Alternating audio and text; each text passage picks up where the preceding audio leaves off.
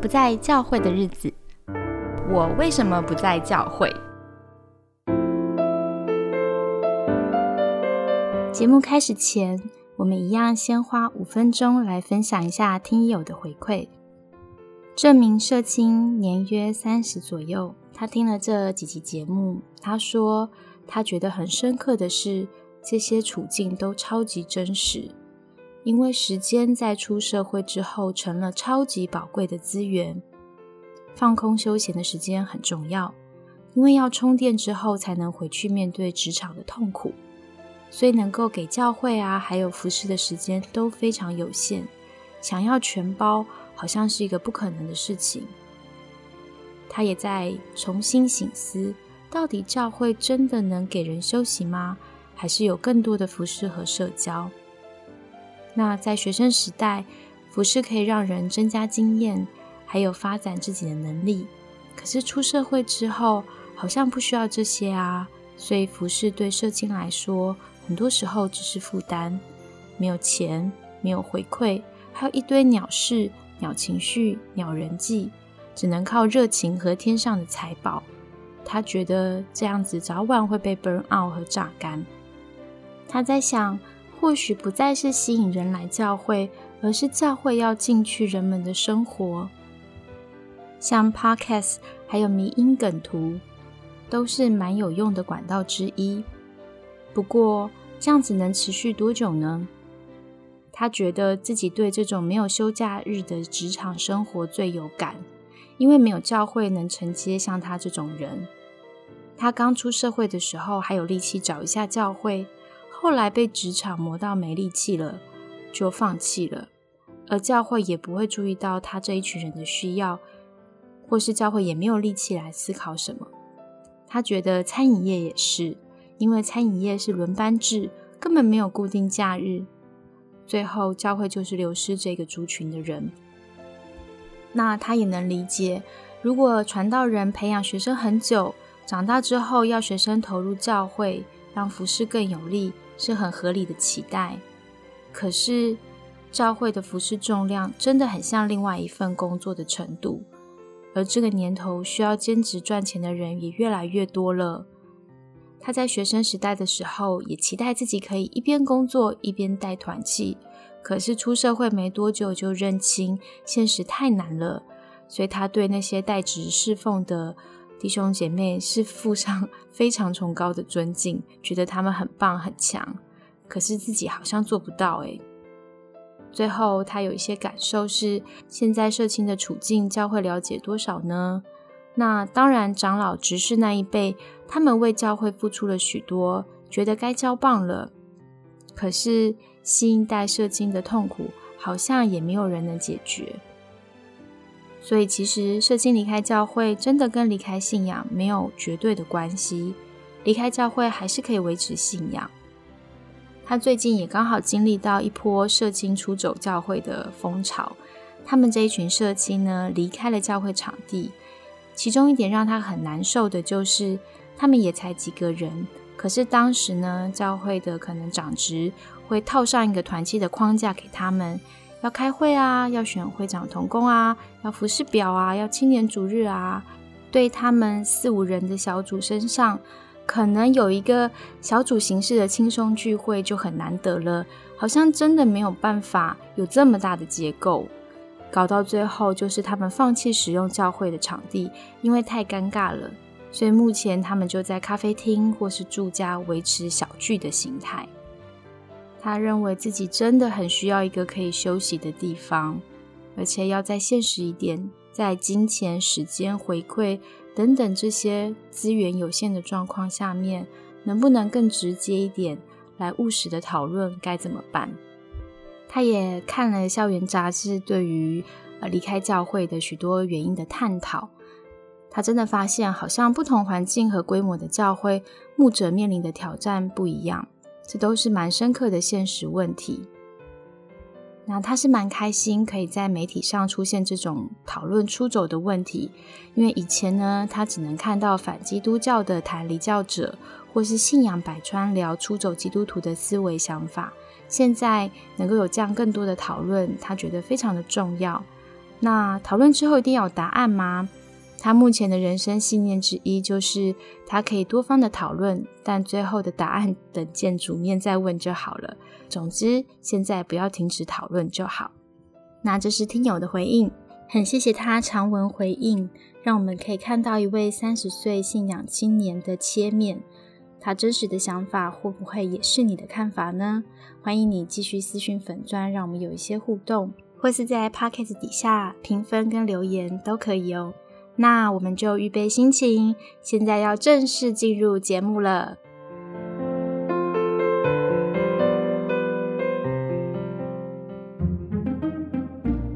欢迎收听《我为什么不在教会》系列的第四集。现在的现场有我，还有丸子，跟大家打声招呼吧。嗨，大家好，我是丸子。我们就是陆陆续续走到第四集，其实聊了蛮多东西了哈。嗯，那我们就继续进入我们所谈的这篇研究，再讲一次研究的名字哈，叫做《华人基督徒离教原因分析》。嗯，是由刘燕这个作者呢，他收集了六十五位基督徒的离教见证的文本，做资料内容的分析。嗯。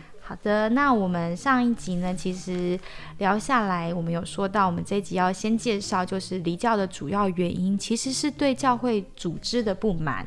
好，那他就发现了有四点哦。第一个呢，就是教会的问题。好，教会太具有操纵性跟强制性，会让人觉得心生不满。再来就是教会的反理性跟反科学。嗯嗯。第三个呢是教会会排斥不同思想和信仰的团体。嗯，第四点就是教会可能有一些诈欺、金钱上的问题，或是内部冲突。这可能就跟有一些可能是性骚扰或性侵害的一些事件，教会在处理上面可能有失误，或是教会当中有一些纷争，不管是长职或牧者的，好，这些会让。嗯，旁观着弟兄姐妹觉得，哎，好难理解为什么会这样，就因此而离开这个信仰了。嗯嗯，那我们就先来聊聊，比方说对教会的抱怨，刚刚说会操纵跟强制性嘛，那又可以再分为三个类型哈。大家听听这个它怎么分类的，还蛮明蛮有趣的。其实我们前两集一直讲到，就是以爱为名的控制。嗯。然后再来一个，就是会有等级性跟操纵性。好，第三个就是强制传福音或洗脑。不知道你听听，觉得有没有跟我们前面几集聊的有一些关系呢？像颇有共鸣的。对我其实之前在呃教会常见语录之就是属灵最高境界骂人法，呃在那一集有提到，就是我访问一位巴拿巴，他是一位教会观察家，好也是很资深的牧者，服侍可能四十几年。哦，好，那他就提到说，其实有一些牧者他们会用呃你要。听我的，才能在我的核心团队里，透过这种我赋予你服饰来当做荣耀，然后就会很容易在我们华人的这个团体文化里面，我们就会觉得我不能被排挤在核心之外，所以我就一定不敢反抗权威者，就会用这种操纵的方式。嗯，对，那这种感觉很闷呢。对呀，而且如果年轻人看得懂，因为年轻人本来就比较敢反权威，就会觉得哎，这个不是信仰中所讲的爱。所以他就不能接受，嗯嗯，对。那还有一种就是强制的传福音跟洗脑，嗯，在这个研究里面有一个就是离教者写的一段话，我觉得还蛮有趣的。他说呢，如果他对教会有问题的话，哈，他就会询问嘛，那他就会发现教会有一些怎么信仰信徒教育的方式是洗脑，就是呢，对方会把官方的答案讲了一大圈。趁他们还没有搞清楚，哎，这个合不合理的时候呢，就好像就是和谐掉他的问题，所以他会觉得他并没有真的被解决。然后他就说，教会这种洗脑的中心思想呢，就是可以用逻辑的时候，他就会用逻辑；不能用逻辑的时候，他就会说这是一种见证，这是一种就是信心。嗯，然后所以对方就会觉得，哎，你根本就是回避我的问题嘛，或是你把这个好像鬼打墙一样。好，这样子就是把我的问题就是就是消掉了。那我还是不懂为什么我在对于信仰当中的许多的批判或想法没有办法被回应到。嗯，有一个听友好像也有回应、哎，有点嗯。类似这样，就是他说，就是他在教会服侍的时候，有一种感觉，就是好像戴着面具，哎，因为好像就是你一定要有一种很有信心的样子，然后再来就是好像是有目的性的，嗯。对，就是比如说，哎，我分享见证是为了要让人学会祷告，我碰面是为了下一次下一次的教会活动铺路，所以就会变成说，因为这种目的性，就变成你做的事情没有那么的单纯。哦，嗯所以这就是很像呃以爱为知名的一种控制，也是嗯，也有这种感觉。然后，因为如果不这么做，哎，辅导还会给予关切，然后认为你没有传福音这样子。嗯嗯那另外，在那个反理性跟反科学上，有百分之八的人抱怨哈，教会会逃避社会现实跟人类需求，嗯，然后百分之十五的人认为教会的讲道没有说服力。嗯。好，当然百分之十一的人认为教义是反科学、反理性的。对，嗯。那我这就想到我们当时就是听友来信当中有一位枕头，枕头就说啊，我觉得枕头是属于很有想法型的年轻人，嗯，就是他从学生时期，他就会认为，哎，教会怎么都好像不管政治议题或社会议题，好，对。好像就是世俗二分这样子。嗯嗯那当他已经开始出社会之后，他这种不满的感觉越来越严重，因为他就看见了很多社会的不公义或是弱势被欺压，对，他很关注，所以他找的方法好像就是自己去参加一些其他机构的培训，对，就自己进修嗯吼。对对对对，那在这些关心这些社会议题的机构里面，哦，他可能就找到一些基督徒的同伴，嗯。对，因此他的那种就是支持感就比较多一点，这样。对，嗯。就是他的母会是忽略社会议题的，对对，但他是一个非常重视的的基督徒。嗯对那嗯，我觉得这个确实是一个问题哦，就是如果你所参与的教会跟你所关切的事情差距很大，嗯。那个好像你就会真的在那个里面会有一种格格不入的感觉。嗯。那我再补充一点，就是嗯，在这篇研究里面也有提到一些离教者的见证哈，有一个人网络的名字叫做清醒的人，他说呢，教会只要求人们讲好的见证。不利于他们的真相呢，就会请那个人离开，或是不要讲。嗯，所以这会让人容易有一种错误的观念，很像那种股票的那种推销，他们就会呃说，你看我说的多准，这只股票涨了。其实他们就是只讲他们讲的准的部分，讲不好的部分就好像就不提了。嗯对，这种会让人好像有点掩盖真相的感觉。嗯，哎，这是不是跟我们前面几集有提到，有一个听友也有分享到，就是他小组聚会是不能抱怨工作的事情，有点类似，就是说不是那么正面的、不那么正向的事情就不要讲，嗯，然后。他是说，哎、辅导会说啊，你们私下再谈，好像这变成我们的这个正式的聚会是不能讲的，你们要讲这种就要自己私下再说，这样。像这种只能讲成功见证，他的这个背后的思考，可能是他看待人，就他的人性观，可能嗯跟我们想的不太不一样哈。就是他好像是一种比较片面的，有点过分乐观。就是一个人只要信主了之后，哦，啊、就有信心啊，那就可以战胜一切。，对神就会祝福你啊。嗯，对，但他没有去处理，有的时候有一些问题是很复杂的，对对对，或是每一个人不一样。比方说，也许我的基因里面天生比较忧郁，所以我碰到打击的时候，我没有办法那么快站起来。不是我没有信心，搞不好我光不自杀，我的那个信心就已经比别人强了好几倍了。对对对对，对？每个人那个状况不一样，嗯，所以到底我们应该怎么样看待一个人呢？不会过于过于乐观、天真。嗯，刚刚就是神学少女提到这个乐观吼，就诶让我想到说，我们好像蛮多会受到一个想法影响的。诶，这个不知道之前有没有提过哈，嗯就是我们好像会期待说，我们是成为基督徒之后就要成为一个成为圣洁的这条路，嗯，这样。嗯那这样乍听之下，我们蛮多时候这样被教导，好像也没有错。嗯只是我们真的不知道这条路会多长哎、怎么样才叫真的成为圣洁？怎么样才是我们真的能够像耶稣了？其实，在我们有生之年，嗯可能我们不一定能够做到百分之百，甚至百分之七十、八十、六十都不一定做得到。有可能我们是这样起起伏伏，嗯然后高高低低的，甚至就是这样跌跌撞撞的，在走这条信仰之路。就是信仰的神学有 already but not yet 嘛，就是我们是已经得救了，但是我们生命的成圣还需要时间。也许应该是说，事实上到我们死亡见主面之前，我们都不可能完全的成圣。嗯，但是圣灵会帮助我们，就是得以完全，像父一样，就是会在这个过程当中不断帮助我们进步。成长，那一个真正爱慕上帝的人，他是没有办法忍受自己停在一个 always 都是不进步，或是就是一直退步的状态里面，会觉得痛苦的。嗯，对，所以我觉得有的时候你可能现在的你行为还做不到圣洁，但你心中有对圣洁的那个渴望，我觉得那其实就是圣灵还在工作。对，就是不要不要放弃，有的时候就是要撑下去。吼，对，就是说我们。不要放弃，还是撑下去。但我们说真的，我们就是都是还在那个 not yet 的状态。嗯，然后我想这是一个不同的人观吧，就是我们接纳我们真实的状态是什么。那这样的话，也许我们比较不会说，好像一直要戴着个面具。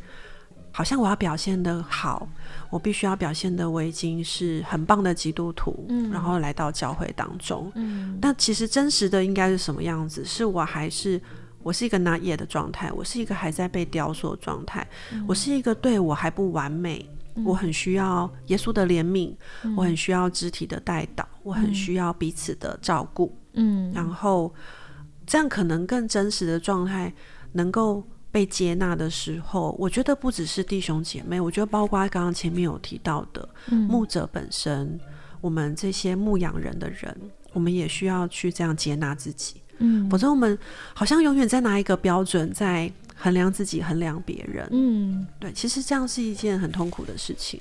是。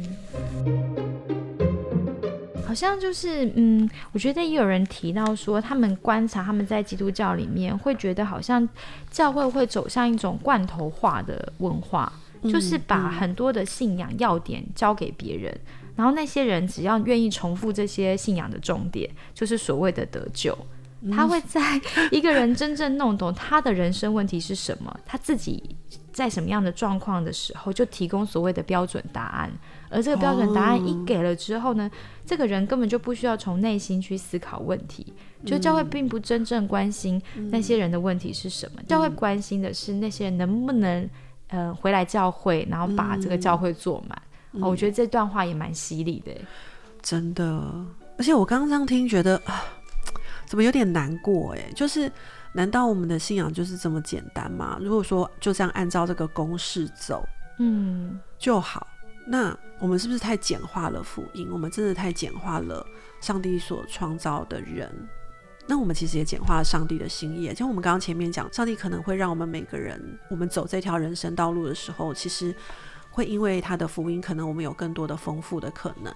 是，可是如果我们都是把它公式化、简单化、罐头化的话，我觉得好像有点可惜了。嗯嗯嗯，对。那我们继续往下走，就是除了对这个教会组织的抱怨之外，他们还有另外一种，就是离开宗教的重要原因，是他们觉得他们的个体价值跟身份认同缺失了。嗯，有百分之三十八的人哈，他觉得在成为基督徒之后，他自己的言论啊、良心啊、思想啊、自由啊，都受到很多的限制。就是他觉得他的自我认同会被压抑，只要他不接受教会的想法，好就是不行。所以他们就会觉得，嗯，好像教会没有真的那么重视他们个人的困难，嗯，好像他的个人被忽略了。对，好像那个。我们的自我没有那么重要，嗯，然后呃，反而是呃，教会群体的呃，比如说我们的制度啊，我们的敬拜啊，我们的这个整个架构反而是比较重要的，好像会给人这种感觉，嗯。嗯，而且这样子的话，吼，好像会让一个人里面的那种内在自我是会被忽略的，哎，我看到有一个。离教者他就有分享说，就是哎，他听到最多的就是，哎呀，我们就是无能的，我们如果有什么的话呢，也都是主的功劳。所以其实他在在这个信仰的过程之中呢，他慢慢变得呃，看自己变得很渺小，然后变得是比较自卑的。嗯，有一个人说，他觉得福音派的教会好像很喜欢用教义跟教会活动来把这个信徒的时间、空间、心灵都充满了，就填的超满的。然后教会也不太允许成员与外界接触，所以教会会成为信徒身份跟生活的重要组成部分。嗯，所以其实离教就意味着切断了这个信徒跟这个群体身体的归属。所以离教的心理跟社会成本是很高的。嗯，对，怎么这样讲起来听起来像邪教啊？就是把大家都绑在一起吼，这种感觉。但是确实，我觉得我们，你看我们以前带大专团契的时候，就是我们其实希望学生把时间都留在学生团契里面呢。如果他这个学生他的兴趣或他的发展比较适合的是，也许是热音社好了，我们可能觉得，哎呀，你都花好多时间在其他社团，好像我们的教会团契不是你的重心。我们确实会觉得，哎，这样是不是你会不会要多留点时间在教会啊？对，我们好像都会有这种期待，哎，就会希望他们把时间分别出来，对不对？我们会有这个词，这样子，对对。这这让我想到那个，哎，就是那个咸酥鸡，就是我们这个听友咸酥鸡，他就有说他在学生时代的时候就有遇到这样的煎熬，哎，就是。呃，他说其实因为教会的服饰很多，然后很满，然后他嗯，周末如果回两天，大学的时候他周末两天要回呃家的话，嗯，其实社交生活是不容易的，嗯，对，因为呃，比如说周六如果大学同学说要一起出去玩啊，或是吃饭，可是他要回教会服饰，所以他就会变成说要取舍这样子。嗯，然后他就说：“我要取舍啊，我要舍掉自己去教会，嗯，比较多，因为他也需要去呃迎合就是教会的人的期待跟要求。嗯，可是我们又希望就是信徒可以传福音，但老实讲，你你不真的有一群朋友，他可能不是基督徒的，你到最后可能不知道怎么跟非基督徒聊天呢？真的，对呀，对，而且这样子没有什么共同话题啊，我们没有交集。”那那何来的能够好好的建立关系到可以传福音呢？嗯，所以有一些离教者认为他自我身份认同被否定的，还有一部分是跟他嗯教会怎么看待他时间的价值。嗯，就是像我们刚刚提，教会可能希望他把时间都留给教会，但对他来讲，他觉得他在教会活动里面浪费了太多时间了。哦，对，有些活动真的是他觉得不是很有意义。嗯，他可以拿这些来消遣啊，或是晋升专业啊，或是找工作啊。但是就是他必须就是要去教会完成这些活动。对，我是那种比较倾向教会活动不要占太多时间的的人，但是我知道每个人观点不一样。丸子是怎么看呢？嗯，哦，我自己以前学生时代是真的很投入教会，嗯，还有团契，嗯，对，我觉得我那时候也有点是啊，怎么说，好像也有的确有点被洗脑了，就是觉得 好像把时间分别给神呢是件很神圣的事情，嗯，对，所以有点胜俗二分。但是又会自己给自己一个任务，说啊，我在同学当中要有见证，嗯，这样。我觉得其实那时候我自己做的好像自己认为是还有一点平衡，可是我现在回头看会觉得，说真的，我其实分给嗯同学的时间是很少的。我可以说。我大学可能修的是团契系吧，我们很多基督徒学生都是这样，都会这样形容自己，对不对？我也是，嗯，对。那我觉得这也没有真的不好，只是说今天如果我们可以用比较不是这么胜数二分的角度来看，也许如果这样把时间把它分成是说我今天怎么做，嗯嗯，我。都有可能是可以荣耀上帝的，而不是说我只有在某一个场域，好像那才叫做服侍神。我觉得这样也许会比较比较整全一点，对，而不是说好像一定怎样才是才是上帝看为好这样。嗯嗯，对。就像之前嗯有一集我们有聊到，就是保罗书信嘛，哈，也给我们很多提醒。其实大家也可以想一想，比方说我如果那那个年代在初代教会，我是一个女奴的话，对我来说，我的时间、我的什么想法，我都没有自由哎、甚至连我的身体都不是由我做主，都是由我主人决定的。所以对我来说，我虽然信神了，但不代表可以花很多时间在教会里被装备、被培育。可能我大部分的时间是都要在主人家，甚至连能不能去聚会都还要主人同意。所以在这样的状况下，其实信仰的考验就是我能不能在我生活每个方面坚持我的信仰，而不是我用我有去多少时间在教会，我做了多少教会的事情来判断我的信仰。对对不对？所以其实，嗯，我觉得不知道大家是生在什么样的教会里面被培育或者是成长，但是很鼓励大家是，我觉得你面对自己的信仰，如果我们发现我们真的把信仰在教会的日子跟不在教会日子，我们呈现了很不一样的自己的时候，其实是一个警讯、哎、对对，代表我们的信仰是有点支离破碎的，嗯对我们还没有办法整合起来，对对。好像就也不一致吧。嗯，那如果假设啊、呃到了社情，你这种支离破碎感越来越严重，那确实就会很难再勉强自己留在教会里，因为你不知道这意义是什么。嗯，那该怎么办呢？我们来听听这些过来人，他们嗯、我们有问一题是问他们的建议，对不对？对啊，嗯，对，因为刚刚这样讨论到后来，我觉得天哪，好像有种 顿时间觉得有种没希望的感觉，怎么会这样呢？因为我们在检讨，对吧？哈、就是反思检讨。嗯那我们从第一集到这一集，好像也都多多少少有提到一些，如果可以怎么样，好像更好。但我觉得从呃这些社青提出来的，真的是一手资料，哎，我觉得，嗯嗯那呃，我来说说哈，嗯、像这个咸酥鸡啊，因为它其实是一个十五个月大的社青，嗯也就是很新鲜，嗯刚对，炸刚下 锅，对，刚 下锅，对，所以其实它真的是还蛮蛮忙的。那他就提出说啊。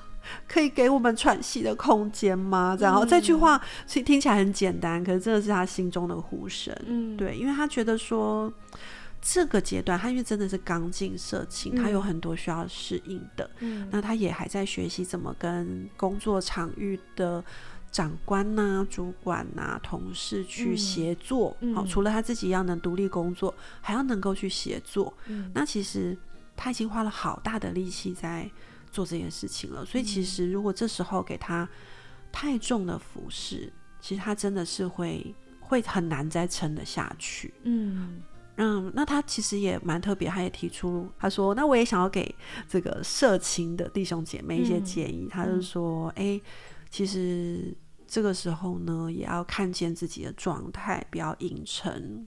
我觉得这是他自己过来人心性啦他觉得他硬撑了一段时间，嗯。到后来他说他需要去看身心科，哇，因为他已经身体就出状况后，对他身体出状况，那甚至他也说，他说他很难过是，他觉得他服侍失焦了，嗯。对，所以他觉得不要硬撑，其实如果可以的话，也要适度的去表达出自己的需要，然后能放松就放松，嗯。嗯，那还有其他的呃听友呢，其实有有建议，就是说，其实关心而不是说教，然后这段时间可以给我们呃支持灵性的支持，是或者是智商协谈，对呃社青在面对他们的生涯挑战来说，应该是会很有帮助。嗯。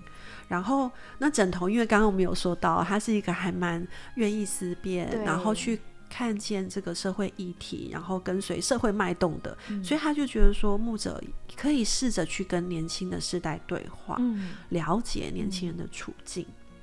然后我觉得有一位听友很特别，他有提到说，因为他在学牧的时候，学青的时候，服侍生的量非常大，嗯。所以他觉得说，其实，在大三、大四的时候，就需要知道嗯，他未来会面对什么样的，嗯，哦，他好有那个先知性，对，没错，先做好准备，没错，就是要先做好预备，然后能够先看到，或说哦，可能你进到社青的时候，你会遇到什么挑战？嗯。那你的心情上先有个准备的话，有个衔接，比较不会落差那么大。这样子，嗯我觉得这些都是很好的建议耶。对，而且我在想哦，就是其实因为社青的每个人碰到的问题挑战差距很大嘛，嗯有的人可能工作很顺啊，他碰到的是恋爱上的问题。嗯，对对对对，有的人可能是他在专业上跟未来方向上，他其实蛮需要一些建议的。嗯所以怎么在这个每个人的独立性问题上面，帮助他建立他自己的神学的一个。呃，神学的意思就是我怎么知道上帝怎么想，然后让我嗯。可以知道我要怎么活。嗯好，他建立嗯。他自己的神学。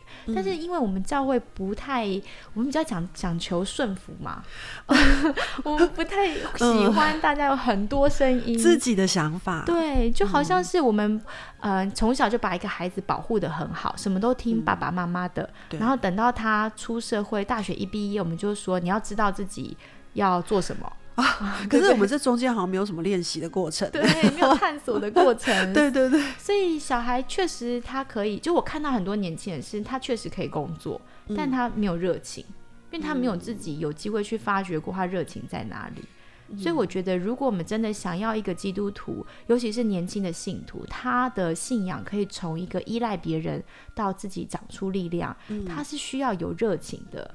他需要有那个经验，是自己在自己的生活难题上，他去思索，就到底我的信仰要怎么解决。好，甚至他尝试错误，在错误中依靠上帝，好，他才会有那个经验，变成是我找到了，也建立我自己应应困难的方法。对，而且这样子的话，这个信仰也才会是他自己的，嗯。而不是说啊，我以前这个从小在教会长大，爸爸妈妈给我的，或者是说我年轻时候那时候才刚来那种还很甜蜜的那种信仰。是，嗯嗯对，所以啊、呃我我刚刚想到的点是，我觉得其实教会蛮需要建立对年轻信徒的 mental 的概念，嗯，就像我们在学生团导师契这种感觉吗？嗯，mental 我觉得心灵导师，导师哈，对导师，我觉得导的成分再少一点，辅导那个辅的成分多一点，辅的多一点，对，撑住对方 多一点。对，因为老实讲，现在年轻人面对的挑战，好跟变化，跟上一个世代实在差太多了。上一个世代自以为可以给一些建议，可能对年轻人来说还蛮可笑的，就这根本行不通啊。对，就会变成说教说理对，，而且他可能并不能说服他，他还要耐着性子忍受你跟他说道理。他在那边听，对，那你要讲的那些属灵的官方喊话，对他来说，可能他在教会听了，从小听到大，知道了。嘿，其实不用一直官宣啦。对对对，重点是怎么样，在我做不到、跟我没有力量的时候，此时怎么办？我觉得有人跟他一起讨论这种 mental 的，我觉得陪伴反而蛮重要，而且是需要有独特性的。嗯，嗯，能够那陪伴，嗯然后知道每一个呃社青的弟兄姐妹都是独立的个体，嗯把他们视为大人，这样子的一种陪伴。我觉得刚刚你这样讲的时候，就想到其实听友们。蛮多从头从第一题到最后一题，对蛮多都有提到这样子的，就是希望教会重视他们的独立的个体性，对不对？对然后还有就是是能够陪伴关怀，嗯，真然后的，倾听这样子，嗯。嗯，我觉得教会真的不要太害怕，好像信徒一定要对组织、对教会、堂会保有一个很高的忠诚度，他的信仰才不会出状况。嗯其实，在现代这个时代里，大家应该越来越有感觉，整个元宇宙都要发生了嘛。对，所以一个人的信念，他真的不再是单单效忠一个组织，因为他可能归属在好几个团体之下。可是他这个人的核心信念价值其实是更重要的，因为这样不管外在环境怎么变，就算变到虚拟的教会，我们因为疫情不能去教会，真的都不在教会了。好，但我心中对上帝的那个关系跟强韧度，我还是不会轻易动摇跟放弃的。嗯我觉得这才是我们教会要培养，就是新一代的天国子民的这个、嗯这个身份认同最关键的点。对，也就是说，今天我们不论是处顺境或是逆境，嗯我，们都仍然能够与神的爱是不隔绝的。真的，我觉得这个是，呃，对我们每个基督徒来说是很宝贵、很宝贵的福音真谛。嗯。嗯，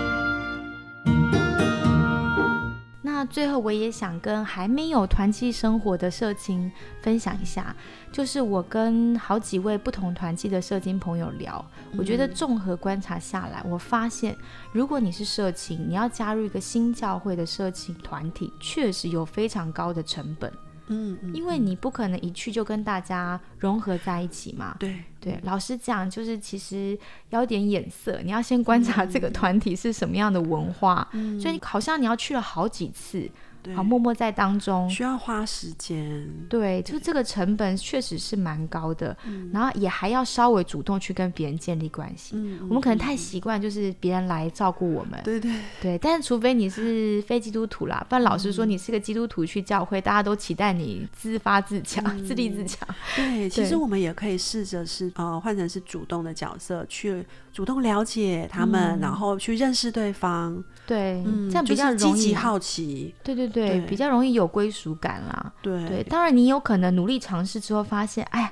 我真的就是不太适应这个教会的文化，我不得已，好像我努力尝试之后，我觉得我不适合，我还需要再寻找。我觉得这至少我们尽力过了嘛。对，有尝试过。对，那我也必须说，就是我真的觉得我认识的一些基督徒，他们始终没有找到合适他们的的教会团契，所以对他们来说，你说他心里会不会觉得孤单？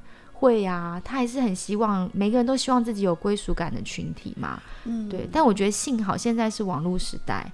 我们有一些好朋友，不一定一定要在一个地方聚会。对，我们可以线上聚会。对，所以只要你现在你翻一翻你的脑中的朋友名单，有人呢是同样跟你是同样基督徒，你们关心同样的议题，好，不管是社会的、性别的各样的议题，嗯，对你千万要珍惜这样的朋友，你不要觉得你们不在同一个县市，你就疏于联络了。对对对，对我觉得可以真的是透过网络有很多的线上的祷告会，嗯，或是一起读书。就你当然可以跟嗯同一个教会里面不同类型的人学习团契，但是跟你可能关心同样议题的这种同伴感也是很需要的。对对对对，嗯，好，哎，我要补充一下，因为刚刚呃神学上你提到最后的这一点，我觉得是非常重要，因为。哦，我们有一个听友，他就说，他其实的确，他回到大学的时候在不同县市嘛。那他回到母会之后，其实因为他尝试着跟弟兄姐妹相处，所以就哎，反而更多认识他们这样。然后他说，他一开始有一个关键是他就是虽然有点 落差，觉得不太融入，但他就是就是去，嗯，他就是持续去，嗯，这样子。但他后来就是觉得说，他还是想要有那种比较。同年龄的，那他后来就是参加他那个地区的一个毕业生团契哦，也找到了，哎，也找到了。然后他在那边就觉得比较有同才的感觉，对。那这样子他就有点像是两边都有，然后让他不会觉得说好像没有支持，然后但他同时又可以有教会的群体这样子。嗯，我觉得会不会一个健康基督徒，其实第一个你要有自己在呃属灵上面的 mental。就是你的辅导，不管你几岁，其实你还是需要有一个可能在信仰上面你蛮能咨询他意见的，你信任的年长者，比较有人生经历，我觉得这是还蛮重要的。嗯，对，然后再来，你可能平行的。呃，肢体关系也蛮需要有的，嗯，对。那我们刚刚提到，就是呃，平行的肢体关系当中，要不要再有一个内圈的，就是真正跟你有共同可能一些经历啊，或是共同一些感动负担的基督徒？我觉得这样子，你应该就会比较建立一个牢固的、健康的基督徒生活。嗯，好，即便你暂时不能在教会，好，但是也不代表你停止聚会了。对。好，那就祝福大家了。希望大家每一个人都是在基督里，我觉得这是最重要的。嗯，好，今天谢谢丸子喽，谢谢，谢谢你跟我聊了那么久。那我们就祝福听众朋友都在基督里吧，都在基督里。OK，拜拜，拜拜。最后，我想为你点播的歌是《哈利路亚》这边，Stand with Hallelujah。是由跨敬拜团所创作，跨越跨 Global 是服饰全球的宣教事工。我会在简介中放上他们的连结。如果你喜欢这首诗歌，你可以上网下载乐谱、和弦以及歌词。我选在一些歌词朗读给各位听。哈利路亚这边我不属于这世界，我在哈利路亚这边。我活着每一天都有你在我身边，有时看不见，你慈爱带我向前。我想我们真的有时是会觉得看不见上帝，但是我们也能凭信心知道，神在我们心中是我们瓦器里的宝贝，使我们能面对明天。后半段的歌词也写到。东离西有多远，我过犯就离我多远；天离地有多高，你的爱就有多少。虽然学青转社青这系列四集结束，但是对为什么有弟兄姐妹不在教会的探问，我们才刚刚开始。希望之后能够有越来越多人继续讨论这个话题，让许多人的声音和故事。能被听见，不能待在教会的日子，有时候是寂寞的，有时候是困惑的，有时候是充满罪恶感的。但愿这首歌能鼓励我们，愿我们始终坚持站在哈利路亚这一边。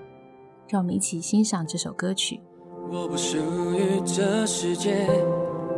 我在哈利路亚这边，释迦在面前，我献上无尽赞美。我活着每一天，都有你在我的身边。有时看不见，你慈爱带我向前。耶稣，你在我里面，是我瓦器里的宝贝。是我能